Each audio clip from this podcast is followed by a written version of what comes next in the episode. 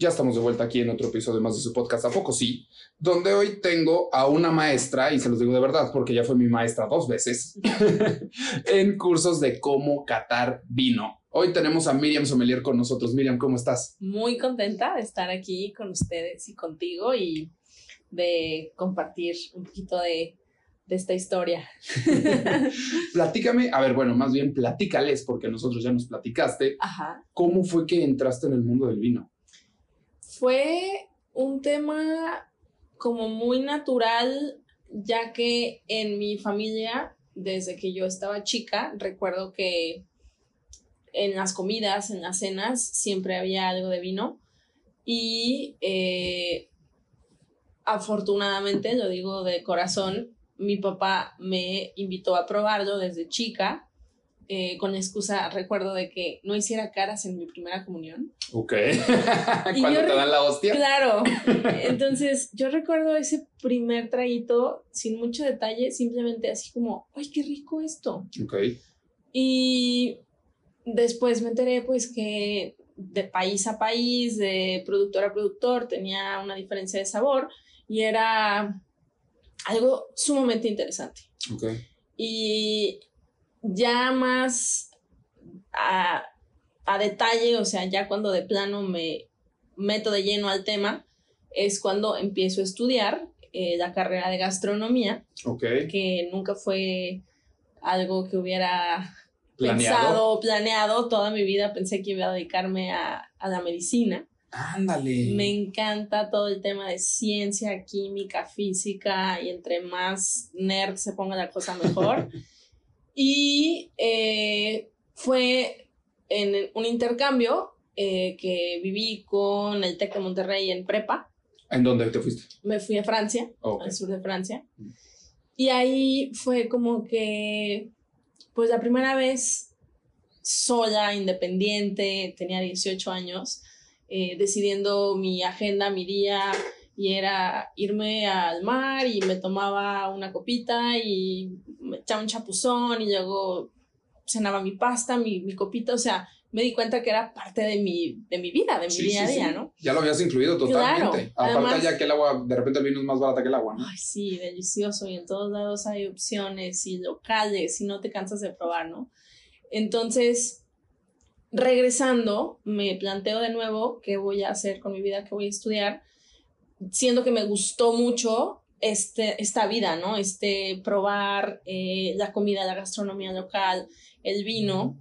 Y también una idea atinada fue ir con un orientador vocacional, que en ese entonces era el orientador vocacional, el, el psicólogo que estaba en ciencias, okay. al que le debo mucho y la verdad he buscado ese folder y no lo encuentro, pero por si está por ahí afuera.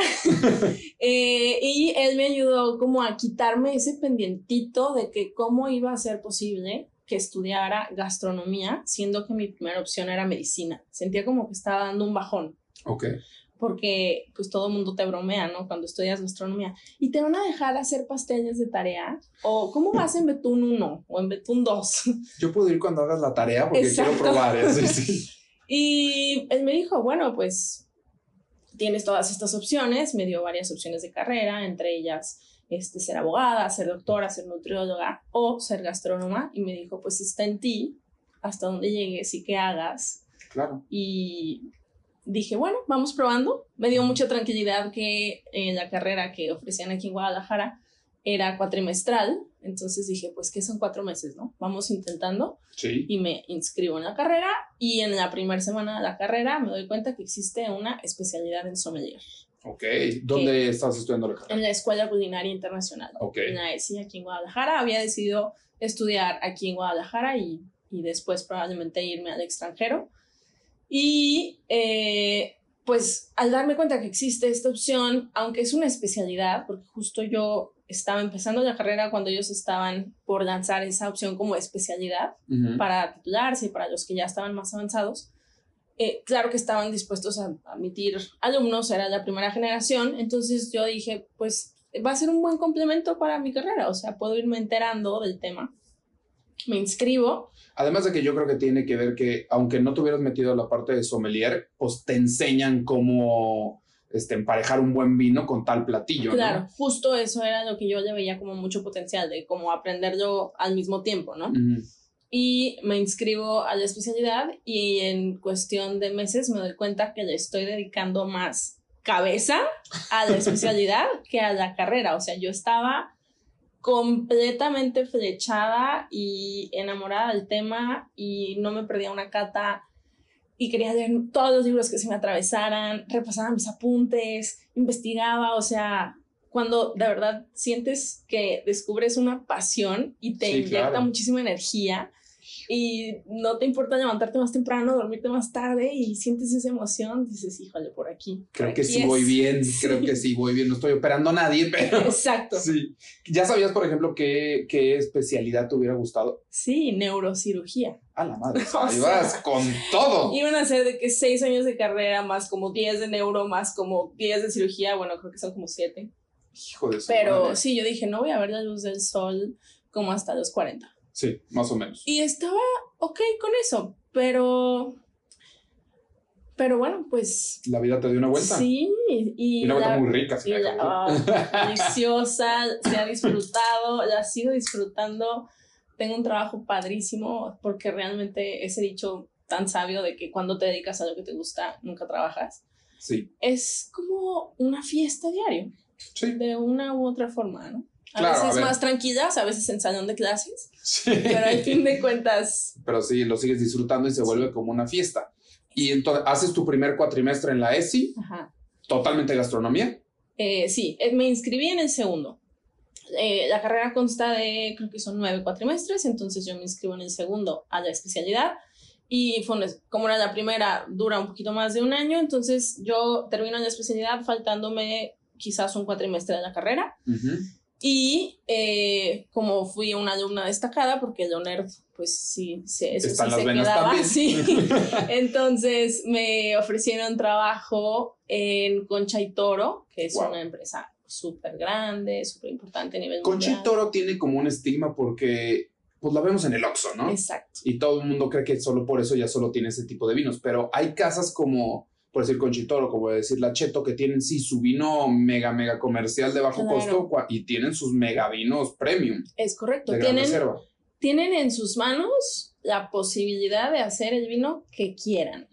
Porque tienen, obviamente, los viñedos, el recurso humano, el equipo. Entonces, para mí es como eh, una posición muy ventajosa para estas empresas porque tienen desde la base de la pirámide, donde está el consumidor que va a inclinarse por lo más accesible de precio, hasta los vinos más importantes de su país o de su región, ¿no? Como es el caso de Don Melchor o de Alma Viva, que son los vinos ícono de, de Concha y Y yo pude trabajar con todos. Obviamente también era una oportunidad. Ahorita yo he visto crecer toda la industria, ya tengo pues más de 15 años dedicándome a la industria en, Guadalajara y he visto cómo llegan más importadoras, distribuidoras, obviamente se generan puestos de trabajo, pero en ese entonces básicamente había muy poquitos, o sea, yo tenía un puesto súper codiciado porque era justamente dedicarte a capacitar, a hacer catas, viajar y hacer las catas en Vallarta, las cenas, nos íbamos de gira dos, tres días. Padrísimo. Claro, padrísimo cuando empiezas con tu carrera, o sea, ya y tomas la especialidad, ¿en qué momento te diste cuenta y dijiste, definitivamente entonces voy por el vino, no por la gastronomía? Cuando me pidieron un curso, okay. Eh, y me pidieron un curso para un café que estaba cerca de la escuela, me lo pide un compañero que era el chef ahí, y me dice, oye, ¿quieres dar un curso de vino? Y a mí siempre me, me ha gustado mucho enseñar, es algo que disfruto muchísimo, se me hace que además es la la cúspide de alguien, del aprendizaje. O sea, después de que estudias, ya el contarlo. Eh, y saber contarlo. bueno, lo disfruto muchísimo. Entonces dije, sí me animo, pero voy a tener que repasar mis apuntes. O sea, para mí mm, tengo como una forma de organizar la información en donde si la tengo organizada y segura, me siento con todas las tablas para contarte del tema que sea, ¿no? Entonces dije, sí, sí me animo, sí lo armo. Este, me eché un clavado a mis apuntes y pues fue una experiencia que, que ahora sí como que esa pieza de rompecabezas que quizás faltaba, que era la comunicación, la enseñanza, dije, esto, esto me gusta. Por aquí, por aquí voy a ir. Y todos los, los, datos que se me ocurría que me pudieran preguntar o que a mí me surgían, que ese, ese es un tip que le doy siempre a mis alumnos, cuando van a exponer, a la hora que tú estás preparando, porque sigo, a pesar de 15 años en esto, siempre que tengo un evento o, una ponencia, me gusta preparar mi, al menos el orden de ideas que, que voy a tocar, ¿no?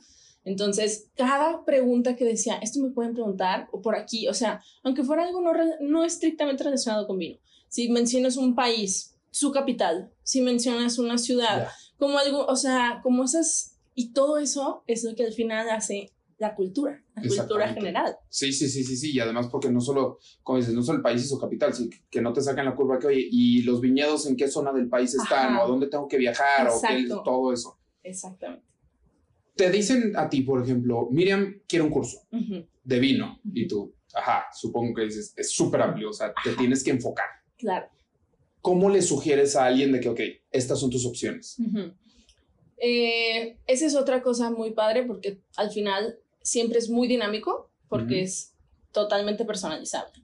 Entonces, me gusta conocer la intención que tiene la, persona o el grupo que me está pidiendo el curso para ver en dónde están y a dónde quieren llegar. O sea, si va a ser simplemente, no sé, a veces es eh, una persona que no vive aquí y que quiere convivir con la familia, ok, va a ser algo súper relajado. O hay otros que sí son muy aplicados, que es de que somos de que cada domingo nuestro vinito y queremos saber más, queremos saber qué estamos probando, queremos descubrir nuevos vinos. Entonces, eso me va dando una idea. Y después también, eh, digamos que hacemos, reduzco las opciones preguntándoles eh, si quieren blanco, tinto, rosado, espumoso. Y eh, hasta la fecha, la mayoría de las personas siguen inclinándose por tintos. Sí. Entonces probablemente nos vayamos a explorar el mundo de tintos, que es bastante vasto. Sí. O si me dan oportunidad, pues ya les combino blanco, tinto, más. espumoso. Sí, nosotros hicimos creo que solo blanco y tinto, no llegamos a los espumosos. Correcto. Pero a ver, hay blanco, tinto, rosado, espumoso, verde. El verde es una denominación, o sea, viño verde es una denominación de origen en, en el norte de Portugal. De Portugal y no, no, no se considera como una opción más de color, sino, aunque es una pregunta tricky en, muchas, en muchos exámenes, pero eh, ese no sería una opción, pero sí sería el ámbar, el vino ámbar o el vino naranja. El vino naranja, ajá. que es el vino eh, icónico de países como Georgia, que son la cuna del vino, en donde se hacía vino hace al menos 8.000 años, de forma comprobable. Y eh, como ellos en, el, eh, en esta ánfora de barro en donde realizaban la fermentación, aventaban las uvas con todo y todo, las uvas blancas iban con sus semillas y con sus pieles, y el vino resulta ambarino. A veces bastante ámbar, o sea, casi marrón. También por lo que supongo que agarraba del barro, un poquito, un el color. Eh, más que color es un poquito de oxígeno, pero es, un, es una forma de elaboración en la que definitivamente se, se adquiere color. Entre más eh, alargues esta, este contacto, más se pinta. Si es así, no sé, semanas a un mes, puede ser un amarillo subidito, pero sí podemos llegar a, a colores bastante ambarinos. Ok. Y entonces vamos a decir, eh, si eres una persona muy normal, una persona que es la típica, ¿no? Yo tengo la cena con mis suegros, tengo la cena con mis amigos, con un cliente así, me gusta, pero no sé nada. ¿Cómo tú le recomiendas a alguien que llegue a una tienda para escoger un vino, vamos a decir un vino tinto? Ok. O bueno, más bien dices que vas a cenar para saber cuál escoger, ¿no? Bueno, suponiendo que es una persona interesada en aprender, eh, creo que es importante empezar de algo, o sea, agarrarte de algún punto de partida, ¿no? Eh, ¿Te interesa elegir una botella para tu cena? Bueno, ¿qué tomas comúnmente? ¿Y eso que tomas te gusta? ¿Qué has tomado que no te gusta? Quizás te hayas topado con alguna copa que te encantó, aunque no sé el que normalmente recurres. Entonces, es como si fuera un mapa y esos dos, tres pines que me ayudas a poner me dan una idea de tu perfil como consumidor, ¿no? No, pues normalmente tomo eh, concha y toro, pero eh, una vez me dieron un vino blanco y lo odié, era un vino blanco dulcecito y me encantó uno que una vez probé en una cata de vinos españoles. Ah, ok, entonces a lo mejor estás tomando un vino que tu paladar ya llegó a un nivel en donde ya no es emocionante para tu paladar. Ok.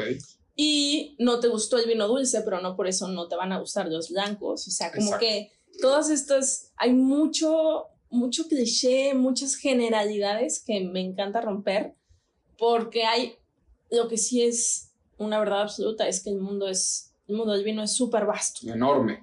Y bueno, nos tomamos aquí de la valiosa aportación de que te gustó un vino español. Entonces, lo invitaría a explorar España. Y España, al menos eh, en gran parte, los vinos de España van a estar elaborados con tempranillo, así que quizás partir de un Rioja, un Ribera, y de estos dos, ¿cuál te gusta más? Pero siempre tenemos que ir como dando un par de estímulos A, B y, ok, A, ok, entonces ahora de estos dos, ¿cuál? Como para llegar a, a, un punto. Al que te gusta más. Pero, y si vamos a decir, ok, tal vez no he ido nunca a una cata, pero a ver, con las personas que voy, yo sé que les encanta el whisky. Este, vamos a cenar carne y eh, también sé que son súper postreros. Ok. O sea, algo así sí funciona. Sí, también, sí. Eh, sumando esas características, me, da la idea de que es una persona que le gustan los sabores intensos, le gusta el whisky, eh, le gusta la carne. Entonces, de entrada nos iríamos por un tinto les gustan los postres, van a querer maridar el tinto con postre, pero hay una regla que yo eh, siempre respeto muchísimo, es que el postre luce cuando lo maridas con un vino más dulce que el postre. Claro. Entonces, estrictamente, ningún vino tinto sin azúcar residual va con postre. Aunque sea el vino más importante de la casa, o sea, el vino más robusto, intenso, potente, eh, ¿Por qué? Porque el postre, con su azúcar añadida y probablemente siendo chocolate, con la persistencia eh, gustativa y aromática que tiene el chocolate, va a desarmar a tu vino. O sea, va a hacer que no sepa nada. Nada. Entonces, pues ahí entraríamos al principio más importante del maridaje, que es que ambos luzcan. Claro. O sea, que, que cada uno tenga su, su momento de pasarse por tu paladar y se note, ¿no? Sí. A mí, yo, bueno, a ver, eh, yo por ejemplo estuve muy, muy, muy metido en el mundo, pero del café. Y seguro a ti te hacen la misma pregunta que a mí me hacían, que era, ¿cuál es el mejor café? dices, trick question. Sí, complicado. Complicada. Pero a mí me tocaba catar, eh, durante 12 años me tocó catar la taza de excelencia mexicana. Wow. Que me decían, entonces sí son los mejores cafés, los, has probado los mejores cafés de tu vida. Digo, a ver, sí han sido muy buenos, pero el punto no es ese. El punto es que a mí me, o sea, a mí me daban, primero checamos obviamente el grano en verde, que estuviera uniforme, que estuviera bien cuidado. Luego lo checamos el tostado, que el tostado estuviera uniforme, que estuviera, que no estuvieran quemados, que no hayan roto. Luego el moli, cuando molíamos ya checábamos también un poquito el aroma. Y cuando ya se preparaba la taza, checábamos, lo probábamos y no era que me fuera a encantar, era que yo tenía que anotar qué sabores percibía y si era lo que ellos tenían en su ficha técnica significa que estaba bien hecho. Ok. Entonces, si yo decía, ok, tiene un toque de cítrico, específicamente de durazno, también me da un poquito toque de nuez y un poquito de caramelo. Ok. Y si yo encontraba eso, obviamente a ciegas, y en su ficha técnica lo estaba, decía, ok, entonces está muy bien calificado porque sí encontré lo que ellos querían que yo encontrara. Me gustara o fuera mi estilo favorito o no, es totalmente distinto. Simplemente busqué una calificación alta porque lo que ellos quieren que perciba sí está.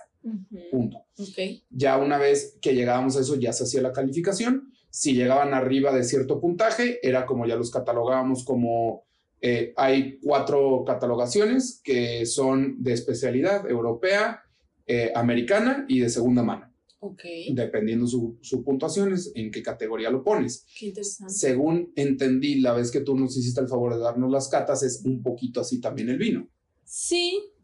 Eh, una de las... bueno, esta pregunta que me haces la puedo responder ahora más fácil que en ese momento que nos vimos. Eh, justamente ahorita estoy trabajando. Mi sueño es convertirme en máster. Inicialmente estaba haciendo el programa del Master Sommelier, pero el Master Sommelier tiene una, eh, un examen muy riguroso de servicio y yo tengo el honor de estar con mis clientes en sus casas, en sus eventos, pero no necesariamente en un restaurante. Claro. Entonces cambié al Master of Wine, que es conocimiento y cata. Okay. Y en este eh, programa que estoy haciendo, nos han hecho mucho énfasis de que las características de un gran vino son cuatro. Balance, longitud, intensidad y complejidad. Okay. Eso hace un gran vino. Independientemente de lo que sea nuestro gusto personal o no, estas cuatro características son las que llevarían a un vino a tener una calificación, descripción de, de sobresaliente o de excelente. Balance implica que todos sus, sus, sabores están en armonía, que no sea excesivamente ácido, excesivamente tánico, Mm. que tenga al final un, un gusto amargo, que esté como todo en su lugar. O que si es una uva como un nebiolo que es tánica, tiene que tener la suficiente fruta para sustentar ese tanino. Al Claro. final eh, es como si fuera un, un, no sé, como una estructura de palillos y realmente si está toda equilibrada se Se sostiene, ¿no? sostiene. Longitud, un buen vino perdura en tu paladar, no es corto, no desaparece rápido. Intensidad, igual que el aroma y, y- y cuando entra a boca el ataque y el paso por boca tenga fuerza. Y complejidad, que tengas una variedad de eh, aromas y sabores, bueno, principalmente aromas. O sea, que no sea estrictamente frutal. Si decimos que es un vino tiene notas a cereza, fresa, frambuesa, es pura fruta. Es pura fruta. Pero si al final tienes un poquito de fruta, un poquito de hierba, un poquito de especias, eh, bosque, eh, tabaco, cocoa, chocolate, es más interesante. Porque me acuerdo perfecto que uno de mis primos que estaba ahí, que de hecho él sí sabe de vino, eh, digo, obviamente no como tú, pero sabe de vino, este, dijo, es que yo le noto un sabor como a, a ¿qué, qué dijo? A cadena de bicicleta.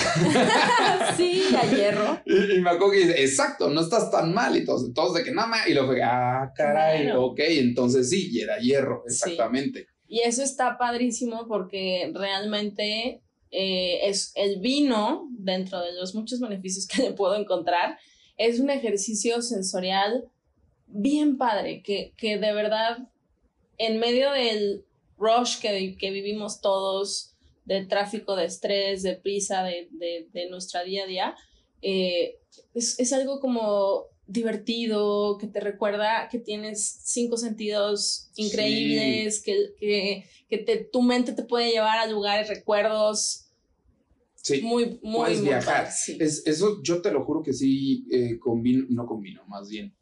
Equiparo mucho a- al vino con el café porque son momentos, obviamente tal vez en diferentes horarios del día, Sí, pero momentos Literal. mindfulness. claro. Son tus cinco minutos que tal vez como tú dices, o sea, el café se puede dar, igual que el vino, con una muy buena plática, Ujú, con alguien, o sea, hasta intimar con alguien en un nivel claro. más profundo porque estás neta conectado. Ujú, O también se puede dar para que tengas tu momento contigo claro. tu copita de vino solo, tu tacita de café solo, para que estés ahí y ahí empiezas a percibir un poquito más.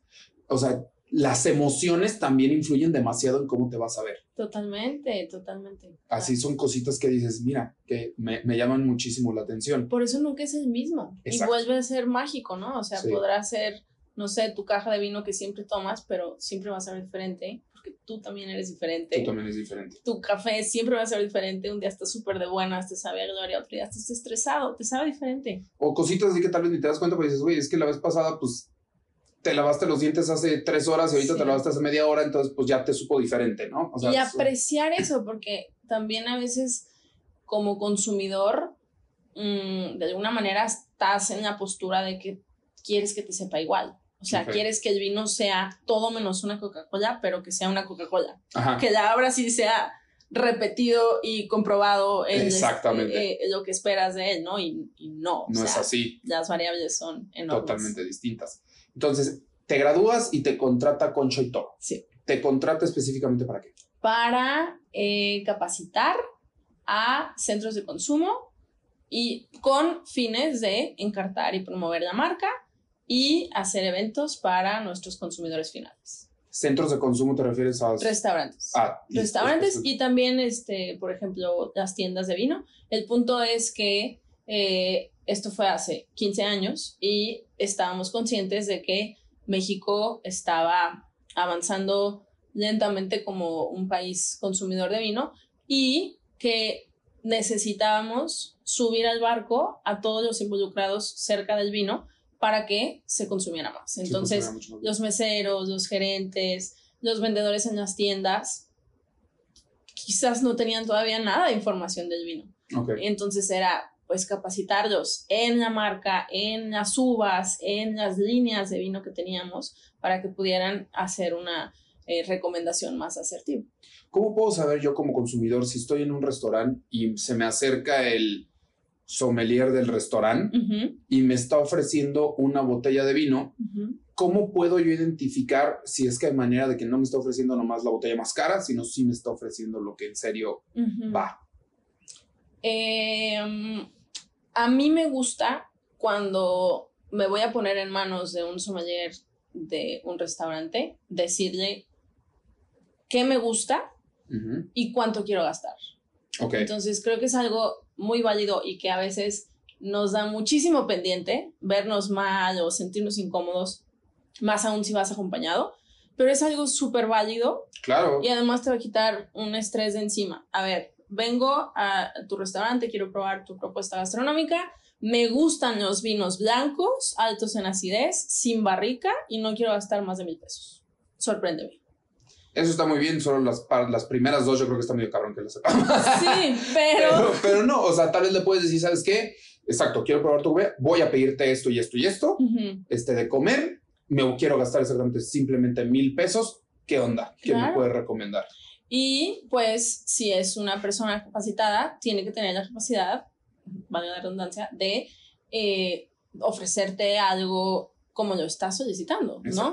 Este, también, si estás en una cena súper importante, puedes llamar desde antes o puedes llegar un poquito antes y decir, no quiero una botella de más de 5 mil pesos. Ajá. Que ya es un rango padrísimo para jugar, pero pues tampoco quiero que enfrente de mis invitados me pongas en una situación incómoda ofreciéndome de 40, ¿no? Exactamente, así que te voy a que decir que no. Sí, sí, sí. Y además, eh, vamos a decir, si yo llego allí al restaurante, ya me lo dan, a ver, todos hemos visto al típico güey que lo agarra la copa y le da 350 mil vueltas y le sube, le baja, lo huele. Algo que me llamó mucho la atención y que me encantó que nos enseñaste es, a ver, lo agarras, lo hueles, lo pruebas. O sea, no, no estás viendo si es el mejor vino del mundo en nada. Estás viendo si no está corchado. O sea, si no está echado a perder. Temperatura y que esté correcto. Y que esté correcto. Ya de ahí en fuera que te gusta, que no te gusta, que huele y todo eso, ya es otra opción. O sea, ¿a qué me refieres? Si el que te llevó la botella, su única chamba es ver, ¿está bueno? Ya, porque tú lo pediste. Es como si hubieras pedido una pasta que sí está buena, pero, o sea, más bien sí está bien hecha. Para ti no te gustó, pues ni modo, güey, te fregaste, ¿no? O sea, no tengas algo ahí 20 horas esperándote. Exactamente. Y ya de ahí irás viendo este, qué es lo que, si te gustó, si huele bien, ya le puedes ir cachando cosas, padrísimo. Sí, y a veces hay vinos que no te gustan del todo. A todos nos pasa, a mí también me pasa. Pero yo lo que me gusta decirles es, es un riesgo de mil pesos. O sea, mételo a gastos dentro de tu esquema de descubrimiento del mundo del vino, ¿no? Tampoco es... Digo, y a verte, digo, yo sí me he llevado buenas sorpresas, eso es lo que vimos en uno de los cursos que nos diste, que era los vinos best value. O sea, neta, hay unos vinos que tal vez de 400 pesos que te das una mega sorpresa padrísima. Claro, Y esas son de las cosas que dices, bueno, ok, habrá unos de mil, habrá unos de dos mil, habrá unos de tres mil que me voy a dar el gusto. Y habrá veces que yo sé que este de 400 me encanta y también se da para esa ocasión. Totalmente aplica para todo. Eh, vamos a ver, entonces, tú empiezas a, hacer todo este rollo, empiezas a ir a restaurantes, empiezas con Concha y Toro, pero estabas exclusiva con Concha y Toro. Sí, en ese entonces sí. Con toda la gama de Concha y Toro. Sí, que son muchos vinos. ¿Y cómo te capacitaron para eso? Eh, no, yo ya estaba capacitada, o sea, yo ya había estudiado la especialidad, estaba descubriendo el portafolio y creo que eh, un acierto mío fue buscar capacitarme. Yo seguí tomando cursos y certificaciones y si bien mm, a lo mejor no era algo que ellos pagaran, me daban la oportunidad de faltar, ¿no? O sea, como al menos el tiempo. Y siempre, siempre, siempre me he mantenido eh, en constante capacitación y, y creo que es algo que me catapultó. Pero entonces cuando tú entras con ellos, tú ya tenías la mayoría del catálogo ya listo, o sea, ya lo habías probado. No, tenía la información de sommelier y eh, yo fui descubriendo el catálogo, pero no hubo alguien que me capacitara de su parte. Ah, ok. Total, ok. Digo, teníamos una, teníamos una persona de la bodega al menos una vez al mes. O Sí. sea, sí, sí probaba junto con ella y eh, ciertamente pues era su forma como de acercarme, pero yo obviamente hice mi tarea, tenía mi carpeta, me sabía todas las fichas técnicas y conforme iba probando iba confirmando la información. Y ya con eso, por ejemplo, tú sabes que, a ver, ahora voy a ir a un restaurante francés, serían estos. O un italiano, serían estos. Sí, es la suma de eh, qué vinos tienes en tu carta, qué te falta, con qué te puedo complementar, qué es lo que más se mueve, quién es tu cliente, Ok, como toda esta parte comercial. ok. Y tú te gradúas con el título de sommelier. Sí, Nos contabas que para ser máster sommelier son, si me acuerdo, cuatro exámenes. sí. ¿Y tú tienes ahorita cuántos? De- del máster 2. Del máster Del 2 máster te sommelier faltarían 2. dos. Sí. Estaba cañón lo que nos contabas, que prácticamente, si estoy recordando que te ventaban los ojos, te ponen las copas y tienes que empezar a distinguir. No te los vendan, los puedes ver, pero sí Ok. tienes 24 minutos para catar, describir y deducir el origen, el año, la uva de seis vinos distintos. No, no, es una cosa brutal. Eh, en el Master of Wine son 12 vinos, pero tienes dos horas. sí, sí, sí. Y es es, opción múltiple, aunque sea. eh, acá el examen se maneja como, en, como por tercios. Te dicen, los primeros tres vinos son de la misma variedad de uva. ok. Ubica la variedad de uva y eh, profundiza sobre la forma en la que fueron elaborados cada uno Órale. o ubica la variedad de uva y eh, sí, el ejemplo de, de elaboración está bien. Quizás tenemos un eh, Pinot Noir y un Pinot Noir puede ser un Pinot Noir eh, muy jovial, muy sencillo o un Pinot Noir de Borgoña con barrica francesa nueva, así lo máximo. ¿Qué es un ojo bien? Un eh, es un vino que se hizo con unas uvas no necesariamente muy viejas en cuanto a la Mm. parra, ni muy eh, concentradas y que se fermenta en acero inoxidable a una temperatura fresca para que mantenga todos sus aromas frutales. Entonces va a ser un vino que huele a fruta y que no tiene mucho tanino, tampoco a lo mejor va a ser el más largo y persistente y complejo, pero va a ser un vino más económico porque lo, lo pudieron liberar más pronto y va a ser un vino para abrir boca, para cotorrear, no, Ok. algo así como no necesariamente te pide comida. Más socialistón. Ajá. Ya. Y el otro pues va a ser un vino, la pura barrica, la inversión en la barrica, los dos años que estuvo en la, en la bodega, todo eso va Sí. sumando costos. Claro, totalmente. sí. Y que el simple hecho de que sea Borgoña, que son los metros cuadrados más caros de la tierra en cuanto a vino se refiere. Y pues en teoría un, un sommelier capacitado tiene que ser capaz de distinguir eso, ¿no? O sea, no, no, no. Al final te están preparando para la vida. O sea, si eres, no sé, el comprador de Costco y te llegan con un vino y dices, wow, wow, lo máximo, te doy miles de pesos y es un vino X sencillo, chafirul, Sí. pues no, ¿verdad? Entonces tienes que ser capaz de ubicar en un caldo qué pasó ahí. O sea, ahorita me voy a regresar. Entonces, Costco, por ejemplo, también tiene un máster. Claro. Sí. Claro, claro. Son los Masters Sommeliers hay. mm, creo que son como 200 y cacho en el mundo. Y Master of Wine casi 400 y cacho. Ok. Entonces son los mejores puestos del mundo en cuanto a vino se refiere, claro, es, es tu dream job totalmente. Y ahorita, ¿ese significa que ya tienen los cuatro exámenes? Sí, los, eh, sí, Master Sommelier sí, Master of Wine son más exámenes, pero al final es un programa en donde te examinan en producción, en eh, negocio, o sea, el, el negocio del vino, este, en dónde lo estás poniendo, eh, cómo lo transportas, en la parte de legislación de cada vino y en novedades, actualidades. Tienes que estar súper al tanto de vino en lata, vino en bolsa, vino este cambio climático, nuevas uvas, híbridos, o sea, como que todo lo que está pasando en el día a día. Órale. ¿Y tú quieres hacer ya el tercer examen? El, estoy ahorita en el programa, o sea, mi intención es llegar a ser Master of Wine. Estoy haciendo ahorita una certificación que se llama Wineset Diploma, que es lo mínimo que te piden para ingresar al Master of Wine. Okay. Ellos no dan clases, ellos examinan. Entonces, para yo pedir mi admisión, necesito demostrarles que ya sé. Es que tienes las bases para poder hacer eso. ¿Y eso dónde se toma? ¿Dónde estás estudiando? Es un eh, bueno, todo es en línea, lo cual es fabuloso porque cuando empecé en esto tampoco era en línea, todo era, o sea, implicaba mudarte, obviamente. Y ahorita eh, lo estoy haciendo con una escuela que se llama Napa Valley Wine Academy, okay. en Napa. Y todo es en línea, yo que estoy en México no puedo pedir mi kit de vinos, que es algo que manejan, así como yo hago mis cursos en línea con kits de vinos, que es el secreto para la, comprensión máxima. Ellos también manejan su kit, pero no me lo pueden mandar a México. Entonces yo me aviento a la clase teórica, yo consigo los vinos por mi cuenta y viajo para hacer los exámenes cada que hay fecha para examen. ¿Cuánto dura? Eh, son seis exámenes, los puedes hacer en el tiempo que tú creas conveniente y puedas, con tu alma y con tu vida.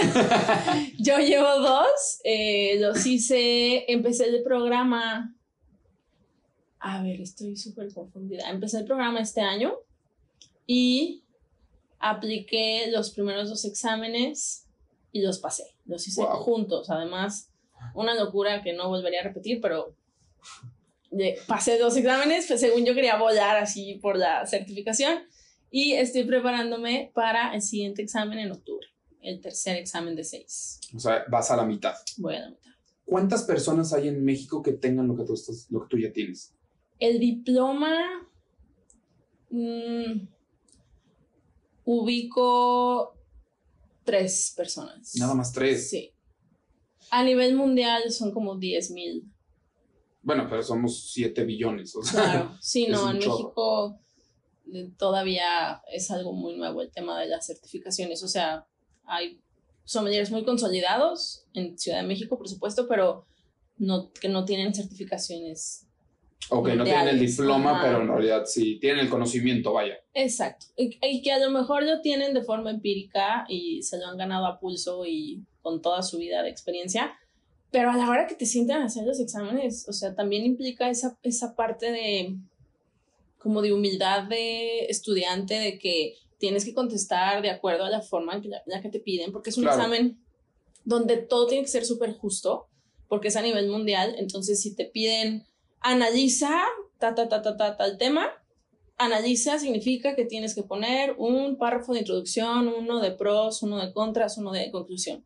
O sea, no nada más es agarrarte escribiendo. Tienes que contestar, pues como una maestría, o sea, con toda la seriedad que eso implica, ¿no? Sí, Entonces, a veces puede una persona tener mucho conocimiento y no pasar los exámenes. Sí. Porque no te estás alineando mentalmente a esa certificación. Es como cuando estabas chiquito y contestabas el examen y le decías a la maestra, es que si me la sé, solo no contesta como usted quería. Exacto, exactamente. ¿Y qué puertas te abre ya una vez que lo tengas? O sea, ¿qué más puedes hacer además de lo que ya haces? Es, de entrada es algo como súper personal que creo que se conecta con lo que les conté al inicio, que quería ser la neurocirujana, ¿no? Entonces ahora fue como, ya estoy en esto, me encanta, me encanta mi día a día y creo que lo menos que puedo hacer es encaminarme a una certificación, a la certificación más respetada de lo que ya hago. Claro. Porque, ¿por qué no? O sea, para mí es algo, créeme que lo he analizado mucho. a veces digo, ¿qué estoy haciendo? Me están quemando las pestañas, ya no veo. Pero después digo, estoy en esto, pues estoy al 100. Estoy al 100. Y si muero en el camino, me voy a, sentir, sí, muy contenta de, de, todo lo que ha implicado caminarlo, de la gente que he conocido, de, de todo lo que he vivido y aprendido. Ahorita, ¿cómo es? De hecho, de lo que dijiste me salió la pregunta, ¿cómo es tu día a día? O sea, ¿qué haces? Mi día a día hay mucho administrativo porque ahora sí que los emprendedores muchas veces somos todólogos, ¿no? Entonces, eh, ahorita que estuve fuera un tiempo de, del país visitando viñedos y demás, aprendiendo que siempre digo que es un viaje de trabajo, ¿no? De trabajo, Estoy estudiando y estoy aprendiendo.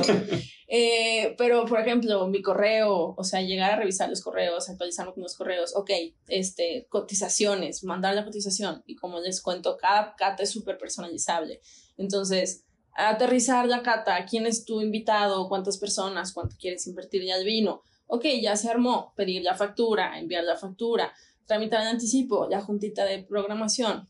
Todo eso es parte del día a día.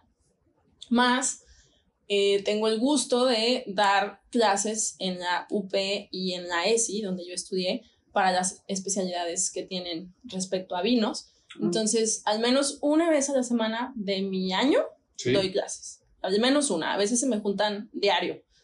Una vez a la, ah, una vez a la semana. Sí, a veces es eh, todos los lunes del primer cuatri, todos los martes, todos los sábados, pero también doy en algunos países. Entonces, esta semana, por ejemplo, di clases ayer, doy clases hoy, doy clases el jueves. Eh, más las catas. Hay días que tengo cata en la mañana, clase en la mañana, cata en la comida, cata en la noche. Eh, y es, es lo padre, ¿no? Que hay días relajados y hay días ocupados pero cada una implica su planeación, su timing, su lugar, cuidar la, temperatura, la atmósfera, todo. eso me gusta mucho y, y, es parte de lo que me mantiene muy activa y poder trabajar con los vinos que me gustan. Que ahora que soy independiente desde hace varios años, pues puedo jugar con lo que me emociona, con lo que descubro, dependiendo de cómo se vaya dando la planeación de la cata, si me dan la oportunidad de que tú lo que tú quieras, pues me divierto bastante. Todavía mucho más. Después de Conchitoro, ¿estuviste con otra casa? Estuve en un par de importadoras y distribuidoras que han crecido de forma impresionante. O sea, antes eran 5, 10 y ahorita son, híjole, en Ciudad de México ya hay que te gusta, 40, 50. Entonces, son estas personas o empresas que se aventuran a traer marcas y después hay que moverlas internamente.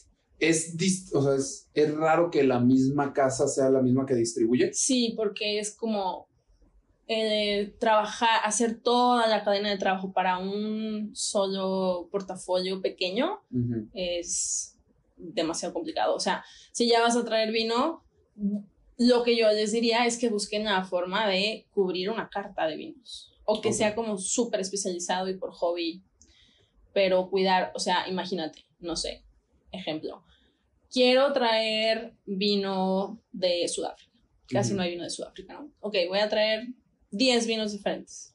Voy a tener que ir a cada uno de los restaurantes que me interesa que tengan mi vino a presentarles probablemente mis 10 vinos diferentes. Y después encartar. Y luego van a encartar uno o dos. Y no me van a querer hacer pedido de una o dos botellas, sino hasta que se les agoten todas. Entonces, yo voy a tener que ir al restaurante a surtir por dos o tres, cuatro botellitas. Claro. Entonces, la gasolina, esto, el otro, se vuelve... Se vuelve bastante A la hora que tienes un portafolio un poquito más grande, ya, pues si no te falta el americano, te falta el español, te falta el italiano y todo se vuelve un poco más fluido. Pero si yo soy una casa productora, o sea, una vinícola, yo entonces me conviene buscar un distribuidor para que tenga mi vino. Claro, totalmente. Más que meter, por ejemplo, un lacheto o un conchitor, ¿ya lo hacen directo o...?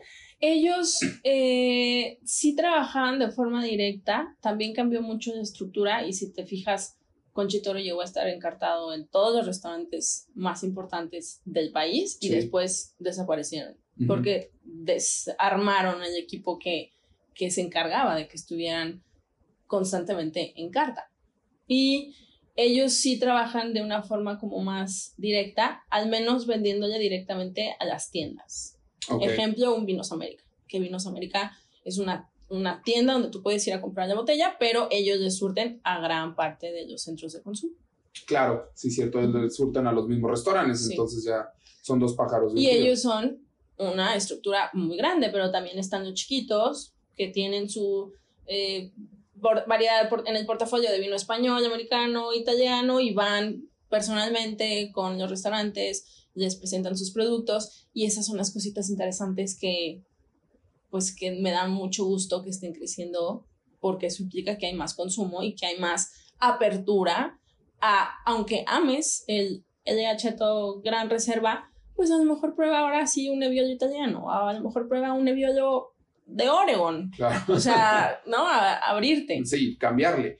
Y si cuando tú trabajabas en la importadora distribuidora, tú eras la que iba a las diferentes casas a decidir qué vino metían. No, yo iba a los restaurantes. Ok. Yo hacía mi cita, presentaba los vinos, encartaba, capacitaba, hacías eventos para empujar la marca. Siempre, Como que siempre el restaurante, para mí los restaurantes son como, como mi casa, o sea, es mi, mi hábitat natural. Ok. Sí. ¿Y cómo funciona entonces la distribuidora o la importadora? ¿Cómo escoge qué vino si va a decidir si importar o distribuir? Sí, esa, en ese caso sí, el dueño, eh, pensando en la estructura que tenemos actualmente aquí en México, va y elige los vinos que, que, se, que se va a traer. Ah, ok. Van, escautean o van a ferias o el amigo del amigo te contacta y entonces como traes el vino de fulano, te invita a otra persona a que traigas tu vino. Ok. Que es lo como le haría, por ejemplo, un Costco. Digo, no va al dueño, pero. En grande, sí. sí. Sí, sí, Ok. Y vamos a decir entonces, tú ya estás, decides independizarte, dices yo voy a, empezar a dar clases, voy a conocer las diferentes partes de los vinos. ¿Cómo te mantienes en contacto con las casas vinícolas? Eh, en su momento fue, o sea, cuando decidí dar el brinquito, decidí dar el brinquito de ser independiente, la verdad estaba súper preocupada porque decía, pues o sea, no, no soy un centro de consumo, no voy a ser como importante o necesaria. Atractiva para ellos. Ajá, para ellos.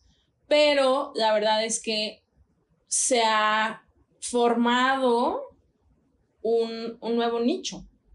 Entonces, poco a poco me volvieron a incluir en todas las presentaciones, en todas las catas, en todas las actualizaciones, porque yo todo el tiempo estoy el vino que estoy probando estoy pensando en dónde acomodarlo. Entonces, para ellos también es útil, obviamente. Sí, sí les llega a funcionar. Entonces, claro que no me pierdo de ninguna cata hasta la fecha.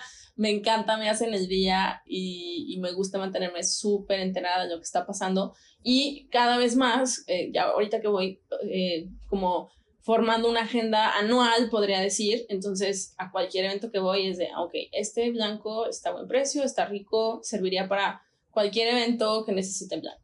O este me súper encantó, lo voy a meter a mi próximo curso. O este, o sea, estoy probando para acomodar, literal. Ok. ¿Y cómo va tu proceso, por ejemplo, que es, ok, ya escogí mis vinos, voy a hacer mis, mis catas, voy a dar mis, este, mis cursos, y si te tomas, por ejemplo, dices, siempre este mes del año o por el estilo, voy a viajar porque voy a conocer una región diferente. No, no, la verdad es que eso ha sido muy mm, sorpresas que da la vida, aunque no me lo crean. Eh, el hecho de que yo pueda hacer un huecote en mi agenda, simplemente dejando de tomar catas, o sea, de, comprometerme a dar catas, y apoyándome en otros amigos profesionales para que dan mis clases, que son suplencias. Me han tenido que suplir cuatrimestres enteros cuando me fui a hacer vino a Oregon o ahora que estuve fuera un rato. Eh, puedo hacerlo, o sea, puedo acomodar la agenda para liberar y acomodar compromisos e irme. Pero no, no tengo nada fijo nunca. O sea, hoy, por ejemplo, eh, me invitaron a ser juez en un concurso el próximo junio de 2024. Órale. yo amo para la agenda freak que soy, allá poner algo en junio, entonces ya de ahí se empieza como a formar la gente. Okay. Y claro que pensé, el próximo año no voy a poder ir a junio a Europa, o sea, eso ya es un hecho, ya me comprometí. Y Pero ya va a ser en otra fecha. Claro, claro. Entonces así se va formando y eso es o, nuevamente algo muy padre que se vaya, se vaya dando esporádicamente. A ver, ¿cómo dijiste ahorita que te fuiste a Oregon a hacer vino? Sí. ¿Cómo estuvo eso? fue eh, por la misma plataforma que eh, en donde puedes como encontrar toda la información actualizada de, vino para cuando estás estudiando para el Master Sommelier o el Master of Wine, que se llama Guild Som. Me invitan a eh, entregar una, una carta de presentación para ver si me elegían para hacer un internship en una bodega. Okay. Entonces, pues yo hago mi carta y claro que era algo que me parecía sumamente atractivo porque todo esto lo tenía de conocimiento teórico en libros, pero no práctico. No práctico. Y me eligen, entonces me voy en 2019. Ok. 2019 a hacer cosecha a, a una bodega que se llama Brooks en Oregon. ¿Qué significa hacer cosecha? Uh, as- estuve ahí, la cosecha normalmente en el hemisferio norte se hace en agosto, septiembre, que es cuando está lista la uva, la cortas, la llevas a la bodega y la empiezas a servir. Es como la vendimia aquí en Valle de Guadalupe. Exacto, es exactamente lo mismo. Ok. Entonces, pues llegué, estuve allá alrededor de tres meses y llegué antes de que llegaran las uvas, un par de semanas antes, para limpiar. O sea, yo jamás, jamás sabía a lo que iba. Lo agradezco muchísimo y aprendí muchísimo, pero no tenía ni idea. Ok. Las dos primeras semanas fueron limpiar cada rincón de la bodega y cada uno de los tanques que son, bueno, los bins, que son de un material especial, como un plástico especial, que obviamente se empiezas a entender como todos estos eh, asuntos básicos como el espacio, o sea, el espacio, un techito en un lugar eh, como un viñedo, pues es costoso. Es costoso. El terreno, el techo, la estructura. Entonces los beans los guardaban en el exterior todo el año. Ok. Imagínate lo que se puede llegar a ensuciar un bean en un año en el intemperie. Y lo tienes que limpiar. Limpiar. Perfecto. Claro, entonces desinfectar todo, todo, todo, todo el día era lo único que hacíamos. Y luego ya empiezan a llegar las uvas. Y las uvas llegan a la bodega y pasan por una mesa de selección en donde tienes que revisar que no haya hojas, que no haya piedras, que no haya animales. O sea, Que no más esté bien mayugada. retirarlos. Que no esté quemada, que no esté este, excesivamente suave, porque eso implica que tiene como algún tipo de hongo. Y todo eso pues lo vas sacando y lo vas desechando, lo vas poniendo en otra área. Eso se hace a mano. Sí, Ok. esa es la selección manual. También hay máquinas muy poderosas hoy en día que la pueden hacer. Son muy costosas, pero también existen. Ok. Y las primeras uvas, no, pues súper emocionada, foto, video, pero cuando tienes meses viendo las uvas de 7 de la mañana a 2 de la mañana, empieza a volverse un poco pesado.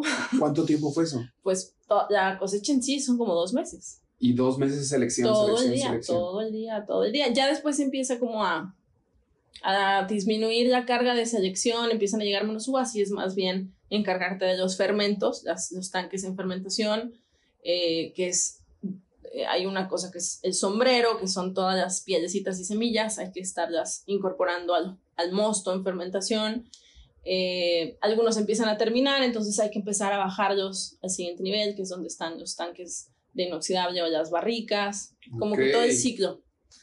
Pero recibimos desde que limpiamos los beans hasta que dejamos los vinos dormidos en sus barricas. ¿Y es la misma uva siempre? ¿O de repente te dicen, ahí te va una Nebbiolo, ahí te va un... En el caso de la bodega donde yo trabajé, hacen principalmente Pinot Noir, Ok. que es lo que nosotros hacíamos, y el vino blanco, que es Riesling, Gewürztraminer, Pinot Blanc, ese sí entraba directo a prensa. Ok. a una prensa gigante, apachurran las uvas y el jugo lo ponen en un tanque. Entonces, ahí no, No participábamos porque no había tanta cosa que hacer, ajá. Eh, pero sí hice mm, Pinot Noir, un poquito de Syrah y un poco de Tempranillo. ¿Cuántas variedades hay? De, vamos a decir, en tinto. Mira, la, la cifra total de uvas, no, no, no nada más de tinto, pero es una cifra que involucra también como vides, digamos, como en minuciosas cantidades en algún jardín del mundo, son más de 10.000. Ok. La última enciclopedia, que es una enciclopedia eh, que hicieron los más expertos en este tema, como José William o Sir Francis Robinson, habla de unas 1.300 y cacho a nivel comercial. Ok. 1.300 y cacho, o sea, bastantes. Pero de todos los tipos. Blancas y tintas. Y por- hay varias, en este viaje estuvimos aprendiendo, muchísimas que no están en enciclopedia, entonces sí le podía subir a unas 1.500. Por ejemplo, Cabernet es una sola, Sí. Tempranillo es otra sola. Sí. Entonces, wow. Ujú. Sí, en, en esos 10.000 se consideran todos los sinónimos, por ejemplo, o sea, tempranillo, tinta de toro, tinta del país, en Cibel, que al final algunos argumentan que tienen sus ligeras diferencias, que al final pues es una respuesta de la uva al ambiente en donde se da. Si está más caliente aquí que allá, probablemente tiene la piel más gruesa aquí que allá, aunque sea la misma uva. Pero por ejemplo, una tinta de toro la pueden llegar o una botella que yo veo comercialmente va a decir tempranillo. Eh, ahí nos metemos a un tema un poco de, de denominaciones de origen y costumbres, usos y costumbres. Entonces, en toro a la uva, tempranillo se le llama tinta de toro. Pero si algún moderno quiere decir tempranillo, también. para que la gente lo reconozca, ¿verdad? Sí. tal vez le pones tinta de toro y van a decir que es eso. Sí, sí, sí podría. Sí podría ser. ¿Cuántas denominaciones de origen hay?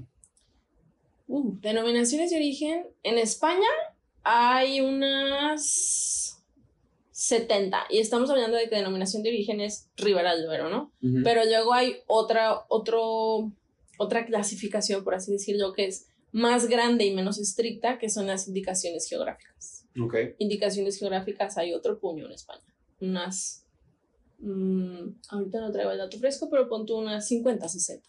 O sea, ¿hay 70 dentro de Ribera del Duero? No, 70 en España. 70 ah, denominaciones. Y entonces una de esas es esa. Y la indicación geográfica sería, por ejemplo, vino del país, de la tierra de Castilla y León. Okay. Que es todo Castilla y León. Dentro de donde está Ribera del Duero.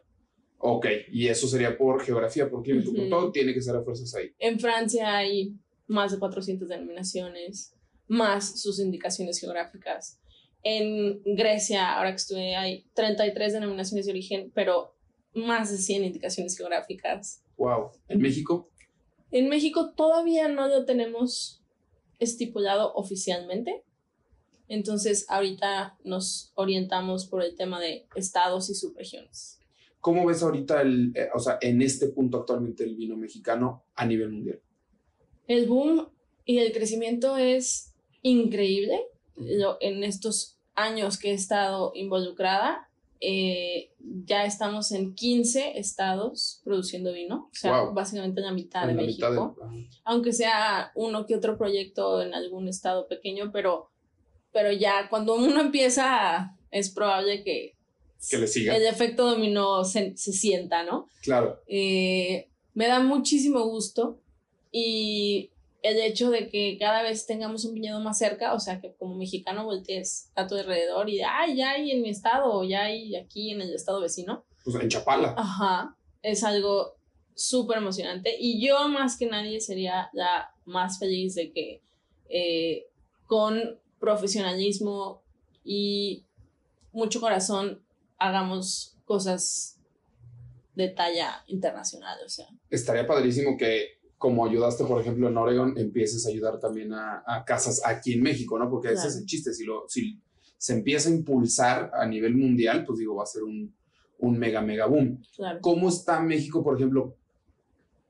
¿Un francés voltearía a ver un vino mexicano o todavía no estamos a ese nivel? Es que al final es un tema de paladar. Sí. Y en Valle de Guadalupe, por ejemplo, que es una zona en donde hace calor, hay una amplitud térmica muy grande, hay unas condiciones que pudieran llevar a que la uva se seque un poquito, te denotas en vez de fruta fresca, fruta pasada o pacificada, mejor dicho, eh, mermeladas, mucho alcohol por, por, el, por el mismo clima, poca acidez. Esa formulita, hay alguien en el mundo que la va a amar. Claro. O sea, alguien a un paladar podría parecerle totalmente fuera de lo que disfruta, pero a otro le encanta. Sí, y, me queda claro, o sea, tal vez sin saber le puede gustar muchísimo, pero ya es bien reconocido en, a nivel mundial de que México es un país que produce. Está sonando, okay. pero todavía, por ejemplo, en las enciclopedias, en los libros más importantes, ni siquiera se menciona. O aparece de que de toda una enciclopedia, no sé, media página. ok. Sí, de que ah, aquí también están creciendo. ¿Qué casa vinícola tú dirías que es la más, no la más grande, la más respetada a nivel mundial en, de México? Mm, entre las más, sin duda, está Casa Madero, que es la primer vinícola de América. Qué orgullo. Sí, claro, o sea, estamos hablando contra Estados Unidos, sí, un tema como muy histórico, pues aquí llegaron los españoles y aquí empezaron a, picar piedra y a plantar viñedos y a hacer uva, a hacer vino, perdón. Que ni siquiera está en Valle de Guadalupe. Es, es que imagínate en esa época, o sea, era una jungla el país, no había ni caminito, ni carretera, ni nada, entonces todo fue como explorar, explorar, explorar. Y a, esta zona en donde hoy en día está eh, Casa Madero, llegan a finales de 1500, 1590.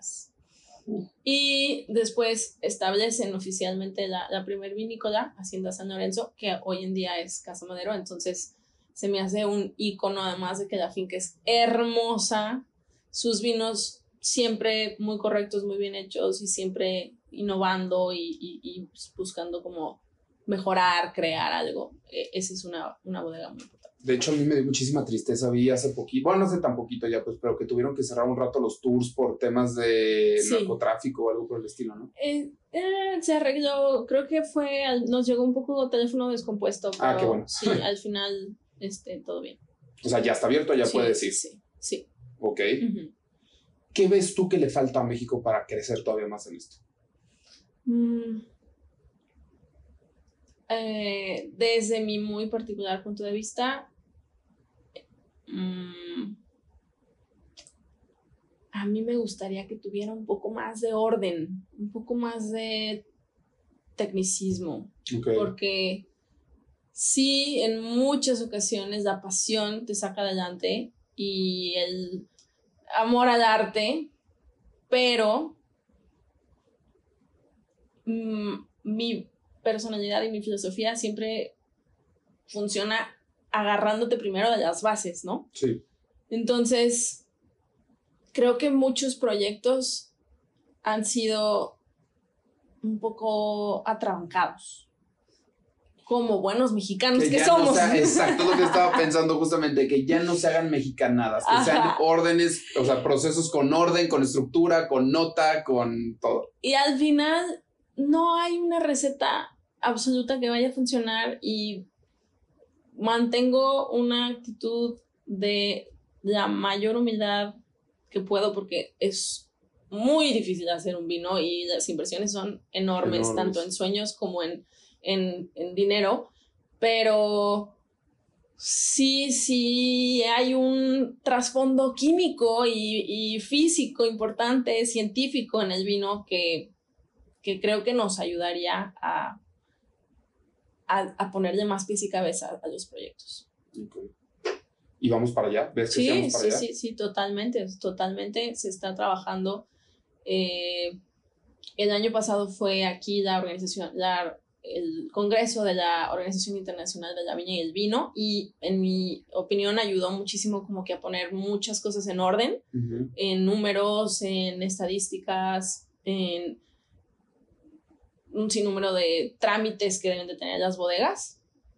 Estamos cada vez eh, recibiendo más enólogos de fuera y formando enólogos y hay más eh, respaldo técnico en, en, las bodegas, porque en algún momento eran muy pocos los enólogos que estaban en, en, México y eran realmente lo que hacen es asesorar bodegas, pero no tienen el lujo de tener a alguien de planta. ¿Cómo describirías exacto qué es la función de un enólogo para alguien que no sabe? El enólogo es el que hace el vino. Okay. Y el enólogo eh, es una persona que así como pues trabaja en una planta, que es la bodega, que recibe las uvas y se encarga de que la transformación sea de acuerdo al proyecto y que el vino se mantenga sano y correcto. Es el maestro tequilero en el vino. Ándale.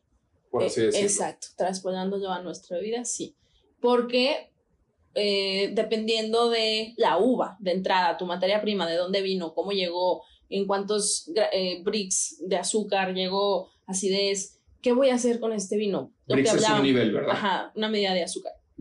Lo que dijimos en el ejemplo del Pinot Noir. ¿Cuánto es? O sea, ¿voy a hacer un vino fresco o voy a hacer un vino en barrica? Eh, ok, fresco, ok, necesito ponerlo en inoxidable, que fermente a tal temperatura durante tanto tiempo, retirar las pieles y semillas después de tanto tiempo para no extraer más tanino.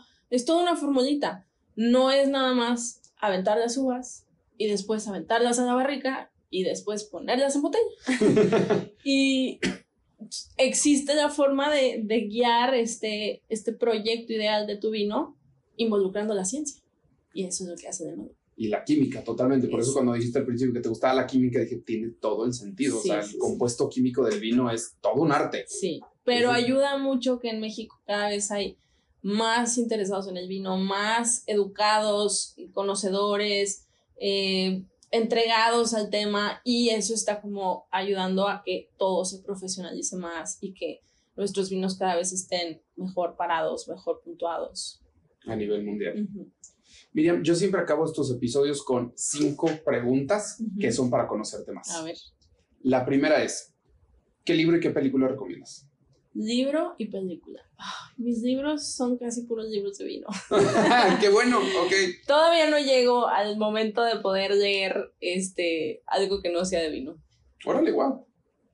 ¿Y eh, quisieras escribir un libro tú? Sí, ah. me encantaría. Me encantaría algún día como hacer algo muy digerible, muy resumidito, pero revuelto con otras cosas que no sea puro vino. Ya les contaré. Mi libro eh, favorito, híjole, uno de los que no fallan es Wine Folly. Y vaya que es súper divertido a la vista. Sí. Y eh, hay otro. Ese yo lo tengo. Ese está súper padre. Y la edición nueva todavía más. Que es de Encyclopedic Atlas of Wine, que es eh, sobre terroir, sobre el suelo y el vino. Ok. Entonces, ese lo estoy leyendo todavía y eh, está súper padre. Y película, Avatar. ¿Avatar? sí. Todas las avatars. Me encanta, es mi película favorita. Ok. Eh, por este mundo hermoso y surrealista que me encantaría visitar. y que hagan vino ahí. Sí, estaría delicioso. si pudieras invitar a cenar a alguien, no importa si lo conociste, si no lo conociste, si está vivo, si está muerto, no importa, ¿a quién sería y por qué? Mm. Uy. Ya, ya lo había pensado en algún momento y hay una persona que admiro mucho en el medio del vino que es Jancis Robinson. Okay. Mujer eh, de Inglaterra, que fue la primer, no sé si la primera mujer, o mejor dicho, la primera persona que no estaba directamente involucrada en la industria en pasar el Master Wine. Mm. Y me parece súper simpática además, entonces... ¿Sigue con vida? Sí, sí. Ah, ok. Y es sumamente importante en el medio, entonces me encantaría aprovechar y cenar con ella. Ah, qué chido para tener una muy buena plática. Sí. Imagínate que te recomiendo un vino que dices a poco. Un vino, ¿no? Y todo, o sea, cómo le hiciste, qué hiciste. A veces los tips están en filosofía, ¿no? Más que en, tu tema. Exactamente. ¿Cómo describirías a Miriam en solo tres palabras? Mm, alegre. Ok. Estudiosa. Sí y uh, certera. Me gusta mucho la verdad, siempre estoy buscando la verdad, entonces me dijiste una sola palabra, entonces nos vamos con certera. Ok. es que sí tiene mucho sentido, porque pues estudias vino, te pones muy feliz tomando vino y pues los borrachos dicen la verdad. Exacto. muy bien. no importa la fe, la religión, la creencia, no importa. Ajá. Vamos a suponer que si hay una vida después de aquí. Sí. Y que, ojalá hace mucho tiempo, te llaman. Ok. Y te dicen, Miriam, este es el libro de tu vida. Ok. ¿Cuál es el título? Una vida llena de vino. Una vida en el vino. Una vida nadando en vino. Bien, tenía que ser un libro sobre el vino, definitivamente. Y voy a parecer redundante, pero ¿cómo les explico que yo vivo, sueño, duermo, vino? Es... ¡Qué padre! Imposible. ¿Tienes una, una mega cava en tu casa o el sueño de tener una mega, mega cava en tu casa? Algún día, Sí. Porque también ahorita el ritmo de consumo es más alto que el de la cava. Ok, no hay como llenarla porque se Realmente vacía. cava, cava, cava no hay. Hay, hay el stock que estoy probando y le busco fecha y no es nada de que, ay, la guardamos. Tengo muy poquitas botellas guardadas, este, ocho botellas probablemente, y me está costando muchísimo no abrirlas, pero las tengo escondidas para que me dé flojera sacarlas. Este, pero no, realmente es, es- es- es- estoy consumiendo. Algún día espero poder llegar a cambiar ese, ese ritmo y que tenga más de lo que Más de estoy que- bebiendo. Ahorita que te tomas dos copitas al día. Digo, obviamente si tienes cataboles diferentes, pues bueno. Claro. Eh, varía mucho y más, bueno, con tema torito y así Ay, es complicado porque a veces uno realmente está Sí, Torito. y, y, y lo culpan. y ya el límite es eh, muy, muy bajito. Eh, pero si estoy en una reunión sin manejar con amigas y es blanco, que es mi vino favorito, Ah, ¿cómo? el blanco es más llevadero, es menos somnoliento que el tinto. Mm. Entonces, eh, puedo decir que, que una botella eh, queda corta para una pareja. Entonces, una botella y media, dos, para la pareja, para la pareja. o sea, ¿tu, tu, ¿tu esposo está muy metido también en Sí, esto o se metió por ti? Evidentemente, no me callé la boca en 10 años. Entonces, eh, ahorita él también es sommelier y también está involucrado en el proyecto y también las catas las damos entre los dos. O sea, ya ahorita es muy padre que si yo estoy ocupada, pero necesitan una cata, él la da. O sea, no lo conociste por esto. No, no, no. Ah, Pero, pero bueno, imagínense un curso intensivo de 10 años. Sí, qué, qué fregón. No manches. Y aparte, Sí. se me hace una excelente actividad de pareja que se puedan ir de viaje a todo Claro. esto, los niños, la neta, hasta los lugares más, me digo, románticos del mundo. Pues, Totalmente. Y la verdad es que él tiene, o sea, siendo dos personas distintas, obviamente yo todo lo filtro por el evento, la parte de vino, la parte de elaboración, pero él está súper clavado en la geografía, la historia y capta detalles que nos comentan que a mí se me pueden escapar. Entonces, a veces cuando hacemos las cartas en conjunto, uy, pues tienes todos estos, estos puntos de vista, ¿no? Más Distintos. ricos. Sí. sí. Mm, Mira, no lo había pensado, Sí, padre. sí, sí. Y la última pregunta y la obligada es: ¿qué sigue para Miriam? El máster, el máster, el máster, el máster. El Master Sí. Wine. Master of Wine. Master Wine. Sí. Eh, va a ser un camino largo, lo asimilo, lo acepto, porque también tuve una época de levantarme, estudiar, ya, ya quiero hacer todos los exámenes y me apunté a todos los exámenes y luego me desapunté. Este, ¿Son caros los exámenes? son caros, sí. Eh, no, no te venden el examen solo, te venden el módulo, Mm. pero sí son módulos de 3 mil, 4 mil dólares. Ok. Eh, y quiero tomarlo con calma, quiero hacer las cosas como siempre lo he hecho, porque en algún momento dije, aunque panse, con, Con que, con que pase con eso, pero después dije, no, no, yo no soy así, la verdad. No, además, pues, el chiste es que lo aprendas bien. Y quiero que, que realmente el conocimiento vaya afianzándose para poder construir sobre eso. Entonces, voy a dedicarle todo mi amor, todo mi cariño y todo el tiempo que necesite para llegar. Todo esto, aparte de tus cursos en línea y además Sí. de todo lo que tú vas investigando, de repente lo puedes ligar cañón a lo que estás viendo. Totalmente, o sea, algo que les cuento a veces a mis alumnos que los amo, los adoro y me echan muchísimas porras y están siempre, ¿cuándo es el próximo curso? ¿Cuándo es el próximo curso?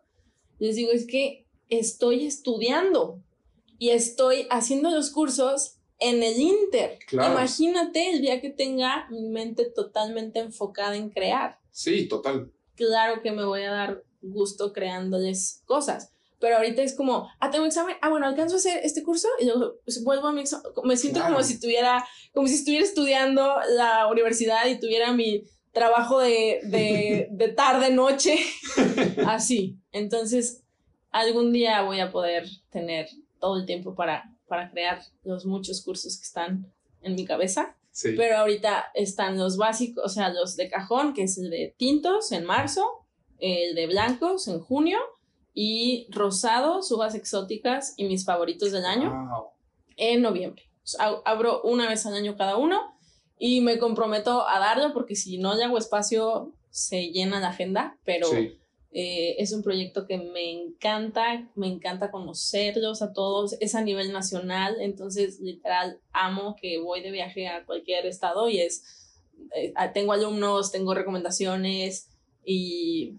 O sea, son en línea. Sí. Ah, sí, sí, padrísimo. ¿Cómo te pueden encontrar para esos cursos? Arroba Miriam Sommelier. O sea, a través de Instagram. Sí, ahí es donde paso la mayor parte del tiempo en redes sociales. Eh, tengo un Facebook, pero la verdad casi no lo uso ya. Entonces es más probable que, que podamos comunicarnos en Miriam Sommelier, Miriam con I latina, Sommelier con doble M. Ok. Te voy a hacer una pregunta más. Bueno, dos preguntas más de las extras que, que, o sea, extras a las que normalmente hago. Uno, si alguien quiere empezar en el mundo del vino, empezar a conocer, ¿qué le recomiendas? Que tome mi curso de tintos en marzo. Pero falta mucho.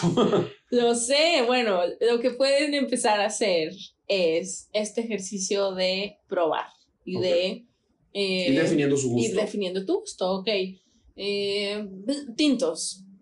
Cómprate un, una uva cabernet, un merlot, un tempranillo. Ah, me gustó el tempranillo. Perfecto, ahora exploremos tempranillo.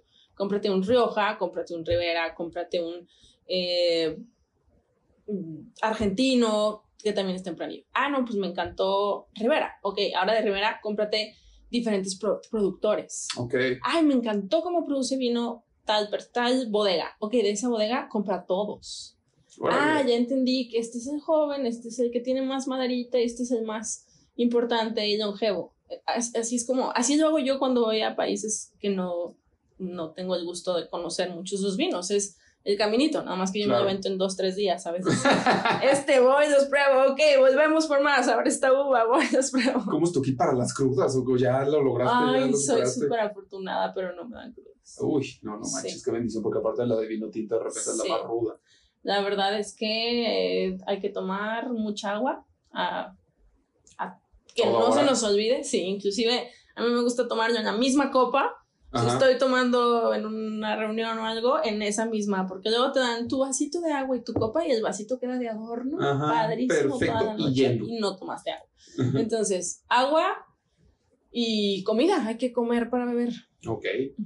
Y la otra pregunta sería entonces, ya que definiste eso.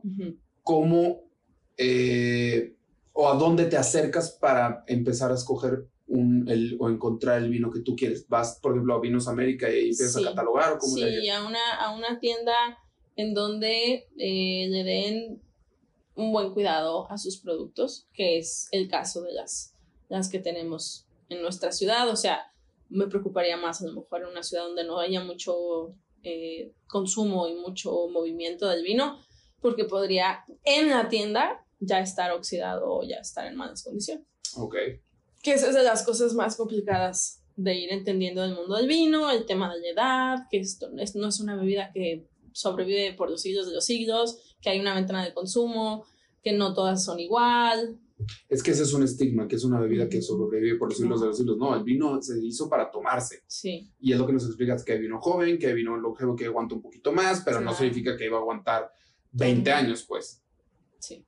Pues Miriam, muchísimas gracias. Qué chida historia, una vez más, me encantó. Gracias. Y qué padre que tienes una actividad que la manera de aprender es probando.